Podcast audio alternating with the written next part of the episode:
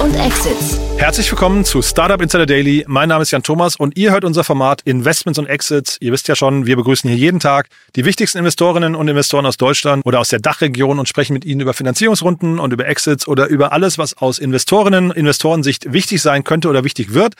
Heute bei uns zum allerersten Mal Maximilian Zoller. Er ist Principal von H3 Capital und er ist natürlich in Vertretung hier für Jan Mitschaiker, der heute verhindert ist. Aber Max hat das wirklich super gemacht, muss ich sagen. Wir haben über ein Thema gesprochen, das aber so richtig tiefen gebohrt. Und man merkt in dem Gespräch, Max ist im Climate Tech-Bereich wirklich zu Hause, total bewandert. Und dementsprechend habe ich auch sehr viel mitgenommen aus dem Gespräch.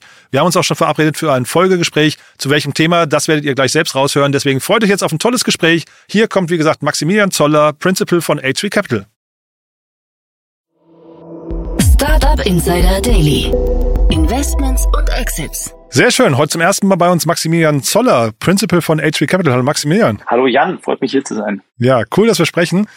Du äh, hast ein tolles Thema mitgebracht, finde ich, äh, quasi in Vertretung für den Jan Mitschaiker, der heute verhindert ist. Aber äh, ich freue mich wirklich sehr, dass wir sprechen. Thema ist super spannend, aber ich finde, bevor wir loslegen, ein paar Sätze zu euch erstmal, oder? Zu dir. Gerne, ja.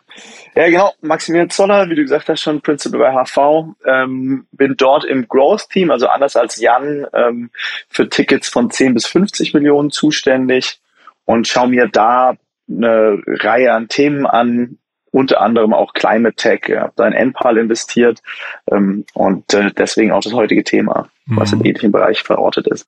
Ja, NPAL, also ist ja, ne, muss man wahrscheinlich gar nicht mehr genauer erklären, ist so eines der Vorzeigeobjekte. Ich glaube so, sogar das, nee, es gibt zwei, glaube ich, Unicorns im Bereich äh, Climate Tech in Deutschland. Ne? Aber das ist so, glaube ich, so das, woran man denkt, wenn man so denkt, die Startup-Szene, äh, da kommt die Rettung, Tech bringt die Rettung für die Probleme der Welt, ne, würde ich sagen. Es hat auf jeden Fall äh, ordentlich Rückenwind und ähm, genau, glaube ich, super Geschichte für das ganze Ökosystem und für uns natürlich auch.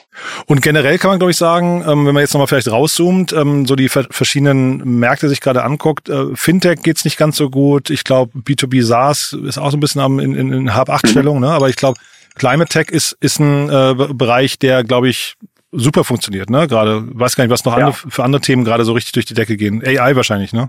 AI sicherlich. Äh, da natürlich gibt's einen äh, vor allem technologischen Wandel, der, der das im Grunde vorantreibt. Aber Climate Tech, alles, was mit Energie zu tun hat, ist natürlich ein unglaublich großes Thema. Und was wir jetzt sehen, ähm, heute wurde ja auch unsere Runde mit EcoPlanet verkündet, dass das in verschiedene Bereiche jetzt überschwappt. Also Enpal und einige andere Unternehmen, auch jetzt letzte Woche Enter bzw. Baupal, sind ja so im Consumer-Bereich. Mhm. Ähm, EcoPlanet ist jetzt ein Startup, was das den Energiebereich im B2B-Segment attackieren will, weil dort natürlich das Bewusstsein zum einen bei hohen Strompreisen, aber auch zu äh, Dekarbonisierung und so immer stärker anwächst. Und ich glaube, das sind so Megatrends, ähm, die werden uns über die nächsten Jahre begleiten. Und daraus ergeben sich dann eigentlich immer spannende VC-Themen. Hm. Und ich habe neulich mal eine Grafik gesehen, da war irgendwie so rauszulesen, wie viel Kapital gerade in dem Markt vorhanden ist, aber wie viel eigentlich noch fehlt. Ne? Also um wirklich ja. hinterher einen Hebel zu haben. Das war eine, also ich habe jetzt die Zahlen nicht vor Augen, aber die, äh, rein optisch war es eine, eine sehr äh, prägnante Grafik, finde ich, weil man man denkt, der, der ganze Markt hat Rückenwind, aber eigentlich da könnten, glaube ich, auch 10 oder 20 mal so viel Gelder reinfließen. Ne? Also auf jeden Fall. Ich glaube, was man bei den Zahlen, und da ist ähm, Reverian heute wahrscheinlich auch ein gutes Beispiel, was man da nicht vergessen darf, viel davon ist auch Projektfinanzierung. Ähm, also nicht, wer jetzt nicht, wenn man jetzt irgendwie sieht, dass wie viele Trillionen fehlen, dann meint es wahrscheinlich nicht oder ziemlich sicher nicht VC-Geld, hm. sondern Projektfinanzierung, also für jetzt die, die einzelnen äh, dekarbonisierten Assets. Ähm, aber ja, also ich glaube, die, die Zahlen, die rumschwirren, die werden jedes Jahr größer. Ähm, und äh, von daher ergiebiges Thema auf jeden Fall. Ja, und äh, gut, gut zu sehen, dass es ernst genommen wird. Das muss man auch schon sagen. Ne? Jetzt hast du gerade Reverion schon angesprochen, da sind wir jetzt also quasi mittendrin. Ähm, erzähl doch mal, wie ist, da, wie ist dein Blick da drauf? Ist ein spannendes Thema, ne? Ja, ist extrem spannendes Thema und ich glaube auch mal ein Beispiel von einer Firma, die ist eine Ausgründung äh, aus äh, aus der TU München ähm, und äh, wirklich eine Firma, die technologischen Fortschritt im Grunde versucht in die in die Masse oder in die ähm, zur Marktreife zu bringen. Geht um ganz konkret um Biogasanlagen oder eine neue Art der Biogasanlage. Das ist Biogas vielleicht äh, für diejenigen, die es nicht wissen, das ist Gas, was aus organischen Abfällen oder aus nachwachsenden Rohstoffen hergestellt wird und somit Erdgas vergleichbar ist, aber je nachdem, wie es definiert, relativ klimaneutral. Ähm, die meisten davon stehen auf Bauernhöfen. Das sind so, so runde ähm, Fermenter nennt man das. Sieht man, wenn man im Land manchmal rumfährt. Ähm, also es ist ein bereits existierender Markt. Ich glaube, in der EU gibt es so 19.000 Biogasanlagen. Mhm. Und in dem Bereich hat Reverion eben jetzt eine, eine, eine Neuerung letztendlich gelauncht. Und ist das eine Neuerung, die sich dir so erschließt, dass man sagt, das wird wirklich ein, das wird wirklich, äh, ne, also VC guckt ja mal drauf, kann das so ein Fondsreturner werden? Ähm, siehst du den Markt als so groß, den sie da adressieren? Ja, ich glaube, das hängt natürlich davon ab. Es ist wie, wie viel Technologie ist natürlich jetzt auch noch einiges ein Versprechen. Aber wenn die, die Versprechen, die sie jetzt gegeben haben oder die sie im Grunde erreichen wollen, wenn sie das wirklich schaffen, dann kann das, glaube ich, schon ein, ein großes Thema werden. Also, für, weil für mich der ein Kernthema ist, wie viel besser als das, was es jetzt schon gibt, ist die Lösung denn? Also ist es quasi eine inkrementelle Verbesserung, so ein kleiner Schritt, oder ist es wirklich komplett anders? Und wenn wir jetzt mal Reviere dafür nehmen, Biogas ist grundsätzlich gut, weil es es ist gut speicherbar, es kann auch sehr regenerativ sein, aber zum einen wird weiterhin CO2 freigesetzt. Ne? Also es ist im Grunde, ich verbrenne Biogas und ich bekomme Strom. Bei dem Verbrennen wird eben CO2 freigesetzt. Das ist ein Problem natürlich. Und das weitere Problem ist, ich kann halt nur Biogas zu Strom herstellen. Ähm, und im Moment mit dem Anteil der erneuerbaren Energien, die wir haben, ist dann auch der umgekehrte Weg immer relevanter. Mhm. Und da ist Reverion halt in vielerlei Hinsicht spannend, weil es ist ähm, effizienter, oder sie behaupten, dass sie effizienter sind als klassische Verbrenner, also sogar eine doppelt so hohe Effizienz, weil sie einen größeren Anteil des Gases nutzen. Sie wollen Carbon Capture betreiben, also das CO2 auch auffangen. Mhm. Modular soll es auch noch sein, oder ist es auch noch, also es kann in Standardcontainern angeliefert werden und relativ flexibel, wo man es wo man's hinbringt. Und das letzte und eigentlich echt gerade jetzt für äh, Hinblick Energiemarkt am spannendsten ist, dass es reversibel ist. Also ich kann halt nicht nur Gas verstromen, sondern auch sogenannte Power to Gas als Power to Gas Anlage nutzen, also Strom in Gas verwandeln. Mhm. Hm? Und das ist jetzt, ich meine, wir haben NPAL erwähnt, durch den Ausbau der Erneuerbaren, also nicht nur Solar, aber auch Wind, haben wir immer mehr Strom im Netz. Also und immer zu meistens zu gleichen Zeitpunkten. Und deswegen gibt es teilweise im Sommer über Wochen hinweg zu Hochzeiten negative Strompreise. Also, weil wir haben da einfach zu viel Strom im Netz. Mhm. Und in solchen Momenten, da kann eben, äh, wer eine Reverion-Anlage oder ein Reverion-Kraftwerk hat, also zum Beispiel jetzt irgendwie ein, ein lokaler Bauer, kann es dann eben auch umkehren und kann halt Strom umsonst oder sogar gegen, gegen Geld aus dem Netz nehmen und in Gas umwandeln, üblicherweise dann Wasserstoff oder Methan. Mhm. Ist ja mega spannend, oder? Also zum auch total cleverer Ansatz. Ne? Nee, nee, nee, aber ich finde den Ansatz total clever. Das äh, äh, hätte ich mir so gar nicht äh, erschlossen von der Webseite, als ich mir die angeguckt habe. Ähm, ich fand es äh, spannend. Hast du eine Vorstellung, wie, wie teuer solche Anlagen sind? Weil ich hatte gelesen, äh, irgendwie so ein Zitat von dem, glaube ich, Gründer, dass sie Vorbestellungen in Höhe von 60 Millionen Euro schon haben. Das finde ich ja, äh, sag mal, so im, im Zuge von so einer Finanzierungsrunde auch ein cooles Argument in Richtung VCs, ne? Oder Investoren. Ja. ja. Also das ist tatsächlich für mich auch ähm, eigentlich das Spannendste an, an, an Reverion hat, glaube ich, auch, also und, um mal dem vorweg zu äh, schicken, dass sie diese Finanzierungsrunde geschafft haben, das ist nicht selbstverständlich für so eine Hardware-Startup. Das ist nach wie mhm. vor, ähm, trotz allem ist es schwerer, auch von generalistischen VCs ähm, Geld für Hardware zu, zu, zu raisen. Und die haben da echt eine super Runde hinbekommen. Mhm. Und es liegt meiner Meinung nach halt auch daran, dass man hat halt natürlich ein paar Fragen zur technischen Reife, aber die kommerzielle Reife ist auch immer ein, ein eine große Frage. Und mit dem, was Sie jetzt hier haben, ich habe auch 60 Millionen Vorbestellungen, 60 äh, Millionen Euro Vorbestellung. Ähm, das ist ein, das ist ein starkes Stück und es müsste, wenn ich so äh, jetzt überschlag, was so eine Biogasanlage oder was die wahrscheinlich kosten würde, das müsste auf jeden Fall eine große, eine deutlich zweistellige Anzahl an Anlagen sein. Also das ist nicht nur äh, irgendwie ein Kunde, der sagt, perfekt, stellen wir mal sowas auf den Hof, sondern Aha. das sind mehrere, ähm, ich vermute mal Bauern, ich weiß es nicht, aber das sind auf jeden Fall mehrere Kunden, die, die das Thema spannend finden und die halt das Versprechen so interessant fanden, dass sie in eine Vorbestellung oder halt in so ein Pre-Order-Thema gegangen sind. Und das spricht eigentlich schon dafür, dass äh, die ihr Segment wirklich gut gewählt haben. Und das finde ich eigentlich echt bemerkenswert. Ja, weil ich finde, eine Vorbestellung von etwas, was es noch nicht gibt, in einem äh, als Startup, ne, das irgendwie jetzt auch noch noch nicht eine Brand hat und so weiter, was eigentlich Zero Trust äh, Signals mitbringt. Da sind ja jetzt auch keine Testimonials dahinter, die sagen, hey, mit denen arbeiten wir seit 20 Jahren zusammen und so weiter, sondern da, da gehst du hin mit einer neuen Idee und sagst, ich bringe jemanden, ich bin so überzeugend, ich bringe jemanden zur Vorbestellung, was ich echt einen großen Schritt finde. Also ich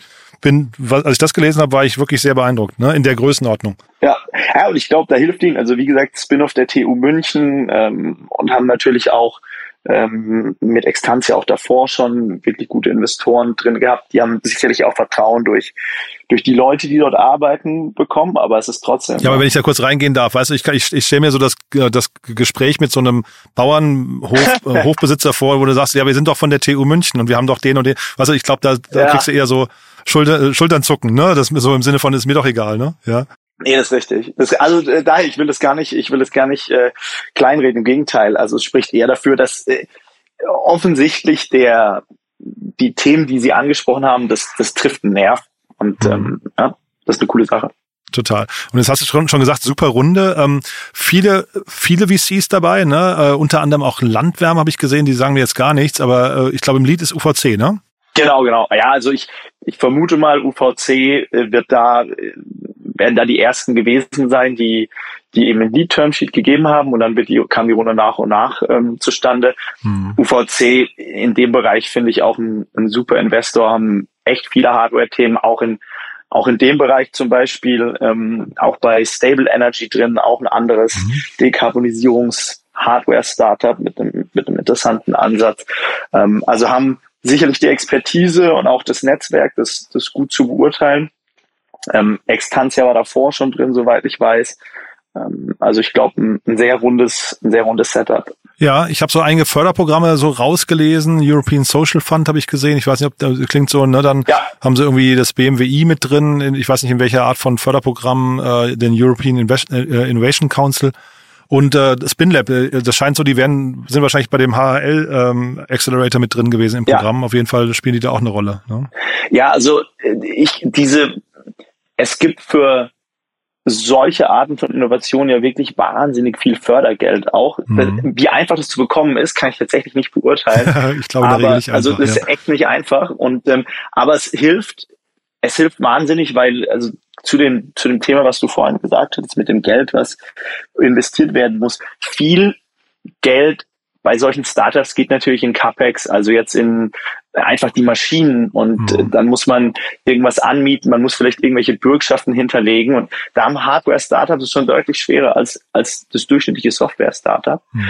Ähm, und da helfen so Förderprogramme natürlich ungemein und auch gegenüber VCs, je mehr Non-Dilutive Capital man quasi äh, bekommen kann, um dann äh, zum Beispiel ein Prototyp schon gebaut zu haben oder Prototyp schon bei einem Kunden stehen zu haben. Ich glaube, das alles hilft und ähm, ist in dem Fall, äh, glaube ich, auch echt gut investiertes Geld, meiner Meinung nach. Und dieses Thema CapEx, das schreit doch so ein bisschen aber auch nach äh, dann irgendwie Venture Debt oder irgendwelchen Fremdkapitalkomponenten, oder?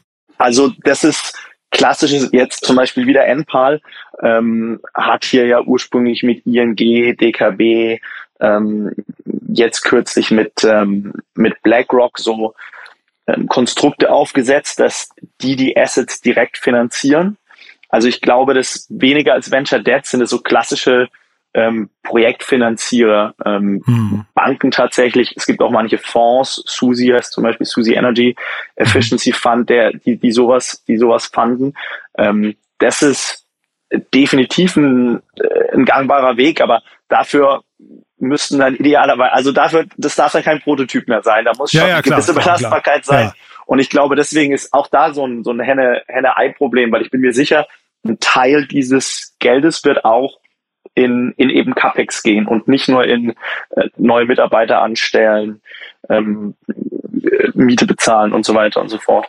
Ist wahrscheinlich jetzt in der jetzigen Phase unvermeidlich, ne? Aber ich wusste das gar nicht. Das heißt, bei NPAL oder vergleichbaren Unternehmen ist es dann so, man bringt dann quasi das Finanzierungsmodell schon mit oder die Finanzierungsoptionen und sagt, das läuft eigentlich an dann oder manchmal zumindest am Unternehmen vorbei, ja? Also äh, da können wir einen eigenen Podcast zu machen. Letztendlich. cool, da ja. gibt's, ähm, gibt, es gibt verschiedene Modelle, ne? aber das, das, das Modell, was ähm, sehr beliebt ist, ist, dass äh, die Geldgeber das, das Asset finanzieren und da und das dann wiederum in sogenannte Special Purpose Vehicle geben, wo dann nur die Kundenverträge sind, ähm, sind recht, recht komplizierte Konstrukte. Ich war vor meiner Zeit als VC ja auch bei Termondo und da haben wir genau so ein Konstrukt auch aufgesetzt mit, mit einer Bank.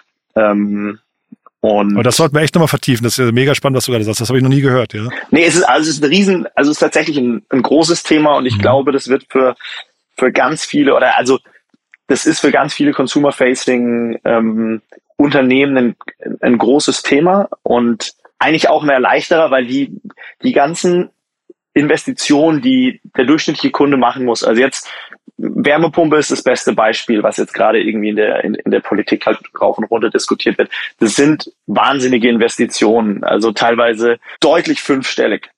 Mhm. Und es gibt einfach, und gleichzeitig ist es ein Massenmarkt und die, der durchschnittliche Haushalt hat keine 30 oder 40.000 Euro zur Verfügung oder will sie, wenn er sie hätte, dafür nicht direkt ausgeben. Und dann sind so mhm. attraktive Finanzierungsmöglichkeiten einfach ähm, e-, extrem spannend. Und auf Reverion bezogen könnte ich mir auch vorstellen, dass äh, wenn man jetzt einem, einem Bauern oder einem Landwirtschaftsbetrieb ein Angebot macht, wo eben nicht das Geld vorgestreckt werden muss, sondern der Betrieb finanziert werden kann ähm, durch, durch einen Kredit, der abgezahlt wird mit den Gewinnen beispielsweise aus der, der Verstromung, ähm, ist es, glaube ich, auch ein Angebot, was äh, so jemand sehr gerne annimmt. Total spannend. Total spannendes Modell, muss ich sagen. Dann frage ich mich eigentlich nur, also was man erstmal vielleicht noch bedenken muss, das Unternehmen ist ja noch gar nicht alt. Ne? Die sind im April letzten Jahres, haben die erst angefangen. Ja. Äh, ich finde, dafür sind sie schon extrem weit, äh, so, zumindest von außen betrachtet. Frage ist nur, gerade im Hardware-Bereich, das dauert ja in der Regel sehr, sehr lange. Ne? Ähm, wie schnell kriegt man da ausreichend PS dann auf die Straße, um auch diese Nachfrage und Opportunities zu bedienen? Ne? Also ich glaube, das ist das, das ist das Kernthema, warum natürlich generalistische VCs auch vor Hardware immer ein bisschen zurückschrecken. Ich glaube, die, zum einen dauern die Entwicklungszyklen natürlich länger, äh, mhm. zum anderen aber auch die ähm, also bis man Feedback dann letztendlich von den Kunden hat, bis es, bis es draußen bei den Kunden ist, dann gerade die letzten zwei Jahre natürlich wahnsinnig viele Lieferthemen auch immer wieder, was dann so im Zeitplan auch nicht hilft. Also da muss man schon sehr, sehr langfristig äh, äh denken und ich glaube über in ein, zwei Jahren wird man da, da wahrscheinlich nochmal, also von mhm. diesen Vorbestellungen von 60 Millionen Euro, die Sie erwähnt haben, ich, ich weiß nicht wie lange, aber das, ich glaube nicht, dass sowas in einem Jahr abzuarbeiten ist. Das, das dachte ich auch, die muss man ja. wirklich bedienen können, ne? Genau. Und am Anfang ist es ja üblicherweise ein Prototyp, da hat man noch keine Serienfertigung. Dann geht man irgendwie in eine kleinere Fertigung, wenn man Glück hat. Und ich glaube, ich weiß nicht, ob das da möglich ist, hat man vielleicht einen, einen Contract Manufacturer, der es für, der es für jemanden ähm, übernimmt. Wenn man Pech hat, muss man, oder wenn man das als Teil der IP sieht, muss man eine Fabrik selbst bauen. Ähm, also das sind dann schon größere ähm, ja, größere Zyklen, aber wenn man es schafft, und ich glaube, das sieht man jetzt natürlich so, die, die Ausnahme, die die Regel bestätigt, aber das sieht man jetzt bei Tesla, man, man kann was wahnsinnig Wertvolles bauen, weil diese Komplexität natürlich auch eine Markteintrittsbarriere ist. Also weil man eben nicht äh, einfach äh, das kopieren kann und äh, nächsten Monat stehen dann fünf Teams da. Also das mhm. ist, muss man auch, glaube ich, zur, zur Ehrenrettung sagen. Sowas kann wahnsinnig defensible sein. Naja, und gerade wenn du sagst, ähm, vielleicht haben sie ein Modell gefunden für die Finanzierung, wo man möglicherweise sehr, äh, weiß nicht, kapitalschonend für den, für den äh, Besitzer dann eben, für die, für die Bauern und so weiter unterwegs ist. Ne? Vielleicht ist das auch Teil von dem Versprechen, was dann zu diesen Vorbestellungen äh, geführt hat, ne? dass sie einfach sagen, hier ist schon ein Finanzierungsmodell, das hinterher sich wie ein Nullsummenspiel anfühlt oder so. Ne? Ja, vielleicht, vielleicht. Wie gesagt, ich glaube, um das dann hinzubekommen, bräuchte man wahrscheinlich schon ein paar, äh, ein paar bewiesene äh, mhm. Deployments bei, mhm. bei Kunden. Aber perspektivisch ist so, sowas wahrscheinlich schon möglich. Aber selbst in dem Setup, wenn man quasi die, die einzelnen Projekte finanziert bekommt, dann müsste man ja, also wenn man eine Fabrik hat, immer noch die Fabrik finanzieren. Also es ist, ja, aber so kommt man halt zu diesen Trillionen, die da, die da fehlen. Wobei andererseits, äh, weil du das Beispiel Tesla gerade ansprichst, ne, ich, ich erinnere mich, ich habe jetzt die Zahl nicht mehr genau vor Augen, und wenn du den Cybertruck bestellst, ich glaube, es waren 5000 Dollar oder so, die dann äh, als Anzahlung fällig werden. Äh, und ich meine, so könnte man ja natürlich hier auch, ähm, sagen wir mal, die nächsten Finanzierungen hinbekommen, dass man aber sagt, statt äh, neuen VC-Runden machst du einfach ein attraktives Vorbestellungs, äh, Vorbestellungskonditionen und refinanzierst dich quasi so ähm, durch die durch die nächste Generation von Bestellern, ne? Ja, also ich wäre mir schon spannend. Ich glaube, da muss man aber auch mindestens so eine gute Show äh, hinlegen wie Elon Musk. Und das ist natürlich, das ist dann. Ja, die sind bei Elon Musk so lala gut, finde ich, ja. Also da, ja, ja, aber aber aber PR äh, auf jeden Fall immer massig. Ja, nee, genau. Aber also da, da geht was. Ich meine, also 60 Millionen, das ist halt die Zahl, da kreise ich die ganze Zeit mit meinen Augen drum. Das ist echt, dass sie das geschafft haben. Wenn es so stimmt, wirklich Hut ab, ja. Und ich glaube, was, was da dann auch noch, was da dann auch noch ist, 60 Millionen ist natürlich die Zahl. Die Frage ist dann, wie sehen die Unit Economics dann aus? Also wie profitabel kann man das dann, kann man das dann bauen? Ne? Das ist die nächste Frage, die dann letztendlich spannend ist. Ich bin mir sicher, dass die da auch von Anlage zu Anlage besser werden. Ähm, mhm. ja, also das, auch da, ich meine, man darf es nicht überstrapazieren, aber wenn man jetzt Tesla über die letzten Jahre sieht, sind im Grunde auch von von Jahr zu Jahr besser, ähm, besser geworden und die Produktion stärker im Griff. Aber gerade am Anfang war das da auch schon sehr holprig. Ja, aber das, ich meine, das ist ja dann Teil der, der äh, Vision, die man auch vielleicht von den, dem Kapitalmarkt verkauft. Ne? Also dass du dann sagst, äh, ja. äh, am Anfang ist es teuer, aber irgendwann sind wir quasi so eine Household-Brand und äh, siehst ja bei Tesla jetzt auch, die Produkte sind deutlich günstiger geworden, immer wieder Preissenkungen. Also das ist schon, schon auch spannend. Was ich halt hier noch bei Hardware immer, äh, gerade in so einem Bereich hier, darf man glaube ich nicht vergessen, dieses, die Komplexität kommt ja auch durch die Lieferketten noch. Ne? Und da habe ich hier immer, ja. wenn ich, wenn ich Hardware-Startups im, im Podcast habe, was dann so im Nachgang so unter, hin, unter vorgehaltener Hand noch gesagt wird über die Lieferketten, das ist halt, glaube ich, schon ganz schön hart. Ne? Ja, ah, ich bin mir auch sicher, dass da die letzten zwei Jahre besonders schlimm waren. Ja. Also gerade mit äh, allem, was nach Covid passiert ist. Könnte mir vorstellen, dass es die nächsten drei Jahre angenehmer wird, aber man man weiß es echt nicht. Ähm, aber ich glaube, das ist, deswegen braucht man da auch VCs und wie gesagt, UVC da glaube ich ein super Beispiel, mhm. die äh, so ein Risikoprofil kennen und damit auch komfortabel sind, weil das ist ja wirklich weit außerhalb der Kontrolle des ganzen Teams meistens. Hm. Soll aber auch, glaube ich, vielleicht nochmal so als äh, Fazit, ne, soll aber auch jetzt kein Plädoyer dafür sein, keine Hardware-Startups zu gründen, oder?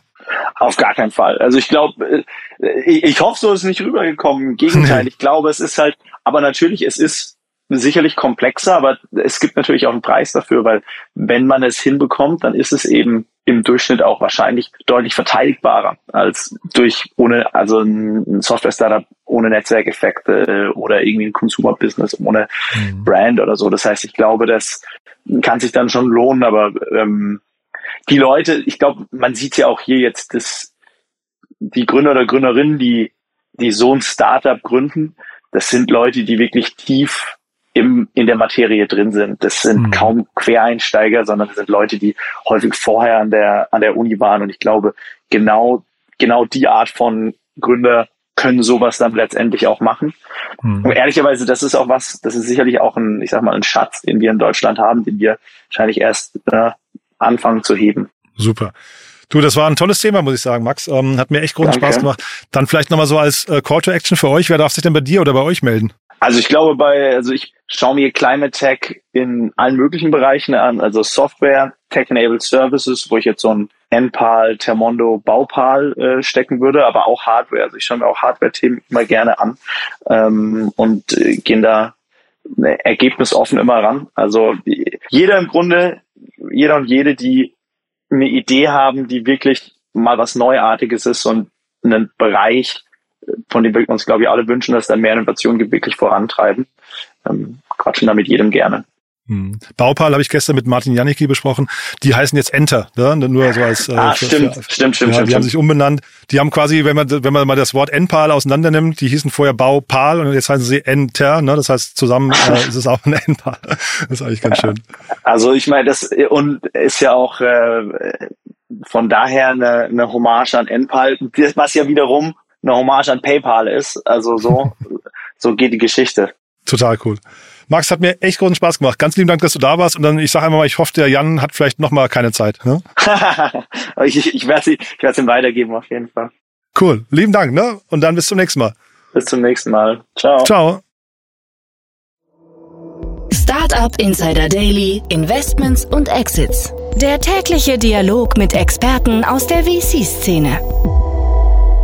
Ja, das war also Max Zoller von HV Capital und das war echt ein cooles Gespräch, finde ich, oder? Hat großen Spaß gemacht. Ich finde, Max hat sein Debüt mit Bravour gemeistert, echt ein cooles Thema ausgesucht und dann wirklich auch sehr, sehr viel Wissen geteilt. Ich fand es auf jeden Fall super. Wenn es euch auch so geht, dann gerne weiterempfehlen. Ihr wisst ja schon, wir freuen uns zum einen immer über neue Hörerinnen und Hörer, die uns noch nicht kennen. Vielleicht habt ihr jemanden in eurem Bekannten, Freundes, Familien oder Kolleginnen, Kollegenkreis, der oder die hier mal reinhören sollten, vielleicht speziell in diese Folge, weil sie zum Beispiel vielleicht einen Bauernhof haben oder weil sie sich für das Thema Energiekrise oder Klimawandel interessieren oder für Biogaskraftwerke an sich. Also ihr seht schon vielschichtige Gründe, warum man hier mal reinhören sollte und genau diese Folge auch weiterempfehlen sollte. Wenn euch gefällt, was wir hier tun, ich kann immer nur darauf hinweisen, wir haben ja vor kurzem auch einen Newsletter gestartet zum Thema Investments und Exits. Den findet ihr auf unserer immer größer werdenden Plattform www.startupinsider.de. Dort wollen wir ja alle Startups auflisten, die im deutschsprachigen Raum aktiv sind zusammen mit ihren Investoren und äh, Business Angels und so weiter. Also ganzheitliche Profile zu den einzelnen Unternehmen. Ja, und dort werdet ihr natürlich zum einen Reverium entweder schon oder in Kürze finden und zum anderen unseren Newsletter, auf den wollte ich eigentlich zu sprechen kommen, denn wir haben für dieses Format hier Investments und Exits einen eigenen Newsletter gelauncht. Den könnt ihr euch kostenfrei anschauen unter www.startupinsider.de und dann im Burger-Menü einfach auf Newsletter klicken und ja, dann hoffentlich viel Spaß beim Lesen haben. Das war's von meiner Seite. Euch einen wunderschönen Tag. Ich freue mich, wenn wir uns nachher wieder hören. Und wenn nicht nachher, dann hoffentlich spätestens morgen. Bis dahin, alles Gute. Ciao, ciao.